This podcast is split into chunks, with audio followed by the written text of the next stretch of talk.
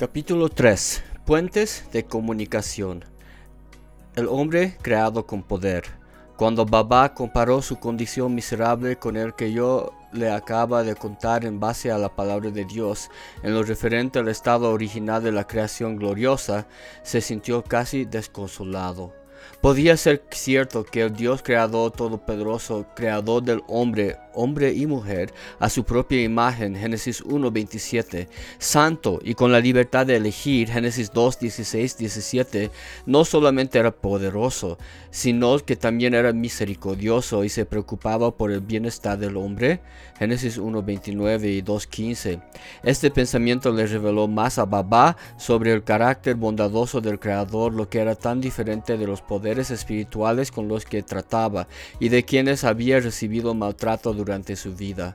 Baba no podía comprender por qué el Creador poderoso, quien tenía todo, querría relacionarse con un hombre a quien él había creado, o aún venir al jardín a conversar con él en lo fresco del atardecer. Génesis 1, 26 y 3, 8 y 9. Había tratado de establecer una relación con seres espirituales, pero ellos eran tan caprichosos. ¿Cómo se podría confiar en ellos? ¿Cómo era que sin los rituales de manipulación, Dios generosamente diera al hombre una posición de autoridad suprema sobre toda la creación y luego lo dejara en el paraíso con todos los cuidados, alafia, por siempre? Génesis 1, 26, 28 al 30, 2, 15, 19 y 20, Salmos 8, 5 al 8. Luego tal vez una de las más gratas provisiones que Dios le concedió al hombre fue una mujer inocente, pura, compañera idónea, a quien llamó Eva. Génesis 2, 21 a 25 y 3, 20. No era la clase de esposa que Babá conocía. Esta descripción del estado original perfecto del hombre conocido como Alafia y del carácter del Creador produce un ensimismamiento en el animista. Al no ser un extraño en lo sobrenatural, está familiarizado con poderes más fuertes que él mismo. Desea tener una relación con seres espirituales, pero es temeroso del mal que ellos pudiesen traer. Desea tener una relación con el Espíritu Creador, pero ¿cómo puede lograrse? ¿Puede ser esta la forma de recuperar a Lafia? Los animistas, Baba añadió, son mistificados por el hecho de que el hombre una vez vivió en Alafia y tuvo la opción de quedarse allí, pero decidió seguir su propio camino, seguir sin Dios, por lo que el hombre por un acto de desobediencia perdió todo. Génesis 3, 23 y 24. Pueden ahora sentir el dolor, la angustia en la afirmación de Baba. Con razón no tenemos alafia.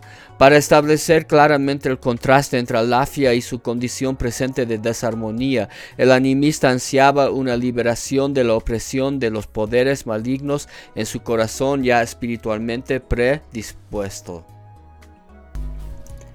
El hombre sin poder. Para explicar claramente la pérdida del poder del hombre, autoridad y alafia, es necesario comprender el concepto bíblico del pecado original, puesto que se relaciona con el dilema del animista. El pecado original el hombre y la mujer fueron creados inocentes, pero con la libertad de elegir. Dios les dio la libertad de habitar y reinar en el paraíso que Él creó para ellos, y en el que Dios los puso. Dios fue claro con Adán y Eva sobre la única restricción, prohibición que les impuso, no comer el fruto del árbol de la ciencia del bien y del mal. Génesis 2, 17 y 3, 8. Satanás, el maestro de la mentira, tocó el orgullo y sentidos de Adán y Eva al decirles con ambigüedades y con medias verdades que se les abrirán los ojos y llegarán a ser como Dios. Génesis 3:5. Aun conociendo la prohibición de Dios, decidieron creer en la mentira de Satanás. Se envanecieron en sus razonamientos. Romanos 1:21. Pensaron que podían ser como Dios. Génesis 3:5. Eso es moralmente independientes de Dios y con el control de sus vidas. La infidelidad de Adán y Eva y de toda la humanidad siguiente también está descrita en Isaías 53:6. Todos nosotros nos descarriamos como ovejas, cada cual se apartó de su camino. Sus ojos fueron abiertos, claro que sí, y comenzaron a darse cuenta de todas las implicaciones del juicio de Dios. Ciertamente morirás Génesis 2.17, y de sabiendo el bien y el mal, Génesis 3.5. ¿Qué dolor y remordimiento habrán sentido en ese momento? Comer el fruto prohibido fue el acto de pecado de desobediencia y rebelión contra la autoridad amorosa de Dios, pero ellos pensaron que sería como Dios determinando sus propios destinos. En realidad deliberadamente rechazaron la autoridad de Dios y tontamente se entregaron a las manos de Satanás, a su autoridad y control. Satanás los había atrapado y están cautivos a voluntad de él, según Timoteo 2:26. Esta fue la enfrenta más arrogante que pudieron haber lanzado contra el Creador Dios. Si no fuese así, entonces ¿por qué se escondieron de Dios? Génesis 3.8. ¿Y por qué rompió Dios su relación con Adán y Eva al expulsarlos del huerto de Edén? Génesis 3.23. En Génesis 3, 14 a 24 se encuentra el relato de las terribles consecuencias del pecado de Adán y Eva y la maldición de Dios sobre la creación. En Romanos 1, 18 a 32 también encontramos relatos sobre la degradación moral del hombre cuando se cambia la autoridad y veneración del Creador por la veneración de la creación maldita. Al separarse el hombre de Dios, Satanás tomó el control del hombre sujetándolo en sumisión al poder del reino de las tinieblas. Ese fue la, el principio del hombre sin Dios, luchando por el control en el mundo espiritual y de sus incesantes esfuerzos en pos del poder para usar el de los espíritus para sus propios propósitos. Uno de los puentes de comunicación más significativo hacia la cosmovisión del animista se refiere a las maldiciones sobre la creación de Dios. El conocimiento de las maldiciones que los animistas tienen es a través de la experiencia. Por esto miremos brevemente estas maldiciones originales. Las maldiciones de Dios sobre la creación. Al final del sexto de día de la creación de Dios, y vio Dios todo lo que había hecho, y aquí que era bueno en gran manera. Génesis 1.31. Luego en el capítulo 2 las escrituras nos proporcionan un cuadro de lo que la creación incluía, los cielos, la tierra, plantas, ríos, animales, el hombre, etc. Dios lo creó de tal manera que toda la creación estaba en un estado de equilibrio, armonía y paz perfectos. Alafia. Cuando Pablo escribió, también la creación misma será libertada de la esclavitud de corrupción, Romanos 8:21, es posible que haya estado considerando la percepción profética de Isaías sobre el gobierno mesiánico futuro en esta tierra. Este, país también, este pasaje también podría apropiadamente describir la idílica paz de la creación al principio. El lobo vivirá con el cordero, el leopardo se echará con el cabrito, y juntos andarán el ternero y el cachorro del león, y un niño pequeño los guiará. La vaca pastará con, el osa, con la osa. Sus crías se echarán juntas y el león comerá paja como el buey. Jugará el niño de pecho junto a la cueva de la cobra, y el recién destetada meterá la mano en el nido de la víbora no harán ningún daño ni estrago en todo mi monte santo, porque rebosará la tierra con el conocimiento del Señor como rebosa el mar con las aguas. Isaías 11, 6 a 9. Algunos estudios de la Biblia coinciden que cronológicamente después que Dios creara el universo expulsó a Satanás del paraíso, debido al intento de tomar el lugar del Altísimo. Isaías 14 del 12 al 15. A esto siguió su llegada a la tierra con sus planes diabólicos de continuar con su rebelión en contra de Dios y de su pueblo. Adán y Eva fueron víctimas de su ingenioso engaño, por el que el curso de la historia humana cambió. Entonces Dios maldijo su buena creación de la siguiente forma los animales. Después de que Eva tomó la fruta prohibida y se le dio a Adán, ambos en el jardín se ocultaron de Dios, quien, sabiendo de su desobediencia, los buscaba. Entonces Eva culpó a la serpiente al decirle a Dios, la serpiente me engañó y comí. Génesis 3:13. Dios volviéndose hacia la serpiente le dijo, por causa de lo que has hecho, maldita serás entre todos los animales, tanto domésticos como salvajes. Te arrastrarás sobre tu vientre y comerás polvo todos los días de tu vida. Génesis 3:14. La víbora, en otro tiempo vista como una de las criaturas más hermosas de Dios, recibió esa maldición ignominiosa. Aunque el versículo 14 nos relata que todos los animales fueron maldecidos, la maldición a la víbora fue mayor y aún más estableciendo un antagonismo entre la gente y víboras, lo que Dios declara en Génesis 3.15. Pondré enemistad entre tú y la mujer, entre tu simiente y la de ella. Su simiente te aplastará la cabeza, pero tú le morderás el talón. El orden, equilibrio y armonía en la creación fueron interrumpidos por esta maldición. Los bocos, como cualquier otro animista, adoran a las serpientes. Por ejemplo, la ciudad de Oeda, en la costa de Benín, es el centro de adoración de la sagrada pitón real del pueblo de Fon. Un chofer de este pueblo haría cualquier cosa para evitar pisar con su vehículo a un pitón que cruzara una carretera. Incluso se arriesgaría a atropellar a una persona. Esto muestra el gran temor que tienen al poder del espíritu de esa serpiente. Hay grupos étnicos en el río Amazonas en Sudamérica que adoran a la Los bocos y los baribas, también de Benín, adoran a la prima de la anaconda, la pitón de piedra africana. Esta pitón es conocida por llegar a las aldeas en busca de comida, ya sea un chivo, gallinas u ovejas. La gente no hace nada para espantarla, perseguirla o matarla mientras se alimenta. Naturalmente se apartan de ella y ponen a salvo a las gallinas hasta que se vaya de la aldea. Su sola presencia infunde miedo, pero la gente no hace nada que pueda las debido a los poderes del espíritu en ella. Los pocos reaccionan ante este mortal serpiente con palabras amables de ánimo. Come con calma, come con calma, le dice mientras devora sus ovejas. Por miedo la gente adora a esta serpiente por sus poderes espirituales. El entendimiento de esta gente es oscurecido. No se dan cuenta que adoran a una criatura que fue maldecida por Dios la mujer. Debido a su desobediencia, Dios le dijo a Eva, multiplicaré tus dolores en el parto y darás a luz tus hijos con dolor. Desearás a tu marido y él te dominará. Génesis 3:16. ¿Quién puede negar la realidad de esta maldición? ¿Existe alguna sociedad en este mundo, una mujer que no sufra malestares durante el embarazo y dolores cuando da a luz? Para algunas mujeres inclusive es fatal. Cuando Eva pecó, Satanás usó bien esta maldición para mantener a la mujer sujeta a seres espirituales en el área de la fertilidad, al insistir en que él tiene el poder de la fertilidad. Por ejemplo, una pareja poco siempre iba junto a ofrecer sacrificios, generalmente una gallina al lugar del espíritu que propicia los embarazos. Si como resultado de sus sacrificios la mujer se embaraza, la pareja por siempre se compromete con este espíritu para hacerlo visitas ocasionales y presentarle ofrendas de agradecimiento. También el bebé llevará el nombre del espíritu Wolu Wa. Wolu es el nombre que se da a cada primogénito varón y Wa es el nombre del río del Espíritu. Todos se dan cuenta que un niño cuyo nombre incluye Wa es el regalo del Espíritu que habita el río llamado así.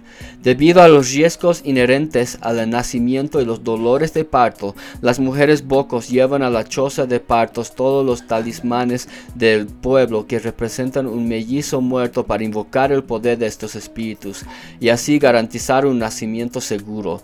Después del nacimiento exitoso, la pareja debe volver al río a presentar una ofrenda de agradecimiento por el bebé. Esta es otra estrategia de Satanás para mantener a los animistas sujetos a él y separados del Creador, el verdadero Creador de la vida.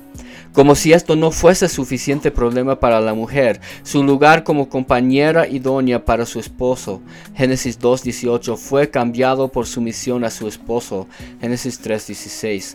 Las notas en el estudio bíblico NIV describen la posición nueva de la mujer como diseñada alrededor del deseo y conducción. La atracción sexual hacia el hombre y su señorío sobre ella se convertirán en aspectos íntimos de la mujer, en los que confronta problemas y angustia en vez de gozo y bendición total. Claramente esto se ilustra aún hoy en día en culturas no influenciadas por el amor de Cristo, donde la mujer está relegada a posiciones más bajas de la sociedad. Por ejemplo, en las sociedades musulmanes no es extraño para la mujer una vez que se casan quedarse confinadas en las cuartas en los cuatro paredes de sus casas. Si tuviesen que salir deben estar siempre acompañadas por un miembro de sus familias. En mis viajes yo mismo escuché a otros referirse sobre las mujeres como bestias de carga. Uno puede llegar a creer esto cuando ve a alguna mujer como vimos en Bolivia volviendo a casa una tarde con su hijo menor llevando una bolsa de plástico llena de alimentos y los zapatos de su mamá. Quedamos sin hablar al ver semejante carga cuando nos detuvimos para saludarla mientras ella descansaba brevemente. No solamente estaba llevando bolsas repletas de verdura en cada mano, sino también llevaba sobre su espada alrededor de 30 kilos de papa en su atado y algo más de verduras. También tenía unos nueve meses de embarazo. Muchas veces las mujeres africanas llevan consigo tremendas cargas para las que serían necesarios dos personas más. Cuando uno se pone a pensar en el trabajo que ellas realizan, el dicho, el trabajo de una mujer jamás termina, no tiene importancia en estas sociedades. El juicio sobre la mujer en el huerto de Edén ese día fue severo y continúa siendo implacablemente implementado por hombres en algunas partes del mundo. La tierra, Originalmente Dios diseñó la tierra para producir alimentos. Fue su regalo a la humanidad para su mantención diaria. Mientras la responsabilidad del hombre consistía en cuidar el jardín, el único esfuerzo que tenía que realizar para mantener su esfuerzo era cosechar y comer. También les dijo, yo les doy de la tierra todas las plantas que producen semilla, y todos los árboles que dan fruto con semilla, todo esto les servirá de alimento. Dios el Señor plantó un jardín al oriente de Edén, y allí puso al hombre que había formado. Dios el Señor hizo que creciera toda clase de árboles hermosos, los cuales daban fruto buenos y apetecibles. En medio del jardín hizo crecer el árbol de la vida y también el árbol del conocimiento del bien y del mal. Dios el Señor tomó al hombre y le puso al jardín de Edén para que lo cultivara y lo cuidara. Génesis 1, 29, 2, 8, 9 y 15. Qué fácil era para el hombre encontrar y consumir alimentos nutritivos. Incluso pudieron comer el fruto del árbol de la vida que les hubiera garantizado vida eterna. Génesis 3:22. Verdaderamente, Adán y Eva fueron bendecidos. Haber rechazado todo esto a sabiendas del castigo por la desobediencia indica que el impulso por controlar sus propios destinos ha debido ser muy fuerte. Pero otra vez no debemos olvidar que Eva también fue engañada por Satanás. Sería interesante descubrir que él es lo que Adán pensó cuando Dios maldijo la tierra al decir, maldita será la tierra por tu causa, espinos y cardos te producirá. Génesis 3, 17a, 18a. Antes de que esto ocurriera, Adán solo tenía que administrar el jardín. Ahora tenía que cultivarla y trabajar mucho para sobrevivir. El hombre siempre ha dependido y siempre dependerá de la tierra como su fuente de alimentos. Sin embargo, ahora con la tierra maldecido por Dios, no solo producirá buenas cosas, sino que añadió espinos y cardos. Al haber rechazado la palabra de Dios, la humanidad fue entregada a Satanás para estar sujeto a sus directivas y control. Incluso estaba sujeta a presentar sacrificios al espíritu de la tierra para con la esperanza de asegurarse una cosecha buena y abundante. Muchos son las sociedades animistas que han hecho de la tierra uno de sus dioses. Para los bocos, el juntar la yuca en pequeños cerros comienza casi al finales del año. En esta época, el patriarca o el varón mayor físicamente apto de la familia realiza el recorrido hacia la granja familiar con el único propósito de realizar la ceremonia de la preparación de los tres primeros montones de yuca. El primero tiene que ser el más grande de todos. Sobre este primer montón debe rociarse la sangre de una gallina sacrificada en ese mismo lugar en honor del espíritu que vive en la tierra. Sabiendo que este rito de sangre es requerido por el espíritu, el agricultor tiene la esperanza, pero nunca está seguro de que el espíritu consiguientemente se siente obligado a otorgarle una buena cosecha de yuca. En la época de cosecha entonces se debe ofrendar al espíritu de la tierra antes de que se permita a cualquiera comer la primera cosecha de yuca. Los quechos y aymaras en Bolivia realizan un rito similar al de los bocos cuando entierran el feto de una llama en el área de cultivo para agradar a la Pachamama, la Madre Tierra, y así propiciar sus bendiciones para tener una buena cosecha. Creen que la Pachamama controla todos los alimentos de la naturaleza tales como el sol, la tierra, la gente, animales, viento y agua. Es la representación de toda la energía de la tierra, proporciona vitalidad, fuerza y unión uno de los espíritus más grotescos de la tierra, maldecida por Dios y producido por Satanás para tener a la gente bajo su sujeción por pena de muerte, es el tío, el demonio de las minas de en Potosí, Bolivia. Los mineros adoran a esta como es una veleidar rapaz con las ropas de minero y la barba del español. Muchas veces durante el año los mineros sacrifican llamas rociando sangre en toda la boca mina para que el tío no se los devorara. Durante el carnaval los mineros bailan el compás del ritmo de los demonios vestidos de señores españoles, esclavos africanos y de demonios. El diablo o tío es un símbolo poderoso en la vida del minero y el centro de su vida religiosa. Este demonio tiene cuernos tremendos. Alrededor, de uno de estos se encuentra una víbora, símbolo quechua de buena suerte. Los mineros quienes le dan cigarrillos, hojas de coca y su bebida alcohólica preferida lo llaman vicioso, lleno de vicios. Le gusta ser insultado. Por esto algunas veces es camarada y señor protector y destructor de las minas. Echar al suelo alguna bebida alcohólica antes de probarlo también demuestra el miedo del hombre hacia los poderes de los espíritus de lo telúrico. Esta ofrenda consiste en echar una bebida alcohólica al suelo, un señal de reverencia, con la esperanza de propiciar un buen favor de la diosa tierra. Entre los quechos esta ofrenda se realiza en honor a la Pachamama. Todas estas prácticas representan la expresión de carácter corrupto de Satanás y su vil plan de mantener al hombre cautivo y separado del misericordioso amor del Dios creador. Satanás aprovechó la maldición de Dios sobre la tierra al desarrollarlo aún más en un abominable sistema de transgresión en contra del Dios creador, lo que profundiza más la miseria y destrucción de la humanidad. El hombre en la medida en que la tierra era maldecida, el hombre también fue maldecido. Con dolor comerás de ella la tierra maldita todos los días de tu vida. Con el sudor de tu rostro comerás el pan. Génesis 3, 17b y 19a. De un plan de solo recoger alimentos para vivir, Adán pasó a uno de trabajo forzado para sobrevivir. Y lo sacó Jehová del huerto de Edén para que labrase la tierra de la que fue tomado. Génesis 3, 23. Para poder sobrevivir, no solamente Adán tuvo que luchar con un terreno lleno de hierbas bajo un fuerte sol, sino también tuvo que hacer sus propias herramientas de cultivo. Otra vez Satanás amplió su sistema opresivo de ceremonias, rituales y liturgias que tenía que realizar el hombre para ganar poder, no solo del espíritu de la madre tierra, sino también de las herramientas usadas para labrar. Un día, mientras estábamos de visita a un pueblo, conocí a un curandero en el momento en el que estaba cortando el pico a un pollito. Luego, en medio de un canto litúrgico, el curandero hizo gotear la sangre del polluelo sobre el asadón, flecha y arco de un devoto. Temeroso de que su propia capacidad y la de sus herramientas no fueran suficientes, el agricultor buscó poder espiritual específicamente para su trabajo en la huerta y para tener éxito en la cacería. La autoridad de Satanás y su palabra, el resultado del acto de desobediencia de Adán y Eva, todavía se extiende a todos los aspectos de la vida del animista. No tiene el poder para liberarse de la influencia de los espíritus.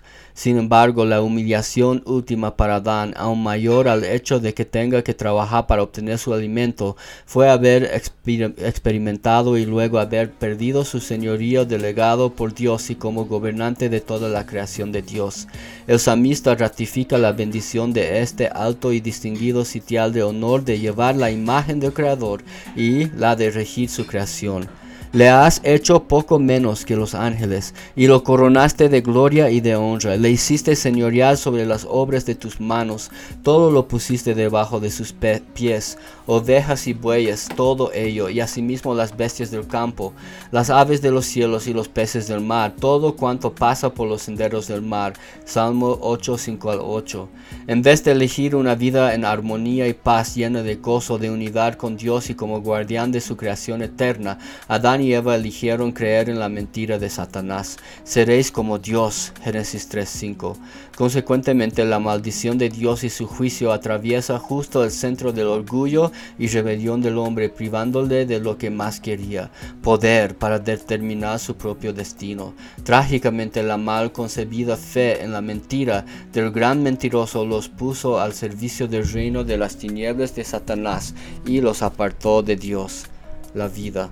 El castigo de Dios por la desobediencia, más del árbol de la ciencia del bien y del mal no comerás, porque el día que de él comieras ciertamente morirás. Génesis 2, 17 y 3, 3, comenzó a manifestarse ante sus propios ojos. Si bien es cierto que físicamente no perecieron de inmediato, pronto se dieron cuenta de que estaban desnudos. Como ya no eran inocentes, se avergonzaron y trataron de cubrirse, sin embargo no adecuadamente con hojas. Luego, muy avergonzados, se ocultaron de Dios entre los árboles del huerto. Génesis 3, 7, 8 cuando Dios continuó anunciando sus maldiciones y juicios sobre su creación. De pronto Adán y Eva se dieron cuenta que la recompensa a la desobediencia prometida por Satanás era bastante diferente del castigo prometido por Dios. Dios luego los privó de la vida eterna al expulsarlos del huerto. Ahora pues que no alargue su mano y tome también del árbol de la vida y coma y viva por siempre. Y lo sacó del huerto de Edén para que lo labrase la tierra de que fue tomado. Génesis 3, 22, 23. Entonces y puso al oriente del huerto de Edén querubines y una espada encendida que se revolvía por todos lados para guardar el camino del árbol de la vida. Génesis 3, 24. Ya habiendo oído de Dios que eran polvo y en polvo se convertirían, sabían que con certeza que morirían. Con este paso final para cerrarles la entrada al huerto y el árbol de la vida, sabían que inevitablemente tenían que vivir apartados de Dios, indefensos y sujetos a la autoridad de Satanás. La desobediencia a Dios siempre termina en muerte. Tanto para Adán como para Eva parecía que tenían que sufrir muertes múltiples cuando uno compara todo lo que tenían con todo lo que había perdido. La vida misma fue maldita. La muerte entró en el mundo. Pablo lo expresó de esta manera. Pues si por la transgresión de uno solo la muerte reinó. Romanos 5.17. Así la muerte pasó a todos los hombres por cuanto todos pecaron. Romanos 5.12. Pablo confirma que es el demonio que tenía el imperio de la muerte. Hebreos 2.14. Con razón los animistas temen a la muerte y al poder de seres espirituales. Satanás posee el miedo a la muerte en los animistas, teniéndolos en sumisión con toda clase de amenazas. Hechos Hebreos 2.14. Estas amenazas de los espíritus ofendidos se deben a actos de omisión o comisión de un acto, lo que debido al capricho del espíritu maligno no siempre puede ser predeterminado por el que lo adora. Cada cultura posee su propia forma de enfrentar a la muerte y sus complicaciones. Los bocos creen que en la muerte el espíritu del fallecido permanece en la casa para amedrentar y animar a sus familiares vivos. Para que el espíritu del fallecido sea agradado y continúe su viaje al lugar de descanso de sus antepasados, se debe realizar los rituales y liturgias apropiados. Uno de estos rituales que debe ser realizado por los bocos durante el funeral es derramar sangre sobre la tumba del fallecido. La riqueza de la familia, el estatus social y el poder del muerte determinará cuántos animales, ovejas, chivas, gallinas y toros serán sacrificados. En una oportunidad llegué tarde al funeral de una persona importante y me di cuenta que ya habían echado sangre, no solo en su tumba, sino alrededor de su tumba, un área que cubría aproximadamente 16 metros cuadrados.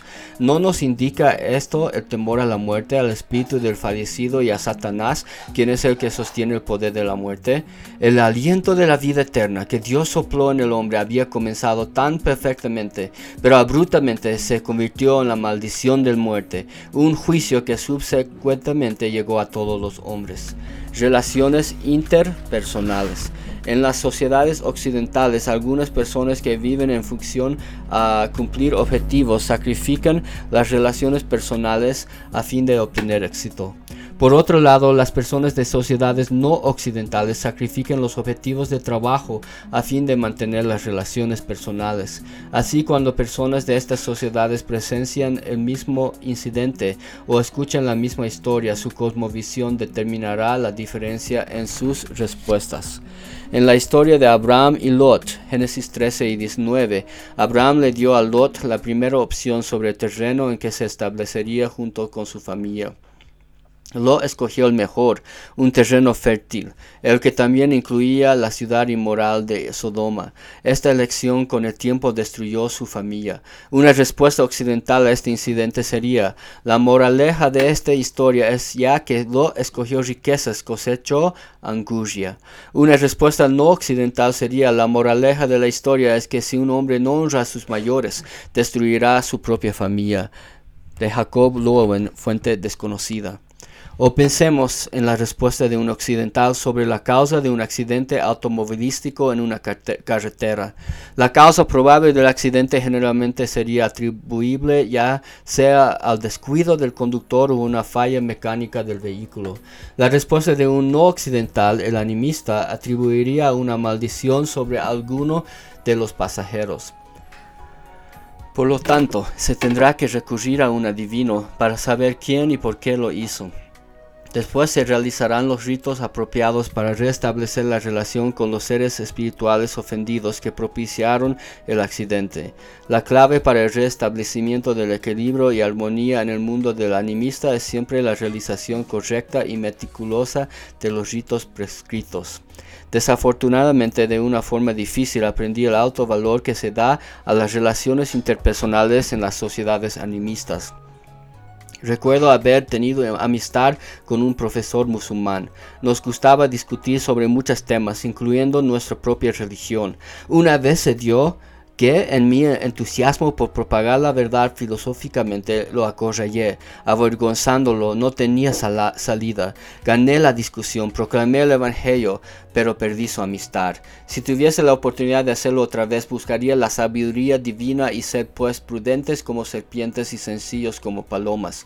Mateo 10:16 una de las conclusiones a la que se puede llegar es que el occidente se sujeta a preceptos y evidencias empíricas, mientras que el no occidental se sujeta a relaciones interpersonales y a la realidad espiritual. Este es un concepto que para el occidental es muy difícil de aceptar e implementar debido a nuestro entusiasmo por predicar el Evangelio de salvación del pecado de las almas perdidas, por lo que la importancia de las relaciones interpersonales es minimizada o se relega a un segundo plano. Regresemos a la maldición sobre las relaciones interpersonales y cómo el acto de rebelión de Adán y Eva cambió la relación del Creador y su creación. El hombre de la manera que fue creado era la corona y gloria de la creación de Dios y soberano de la creación.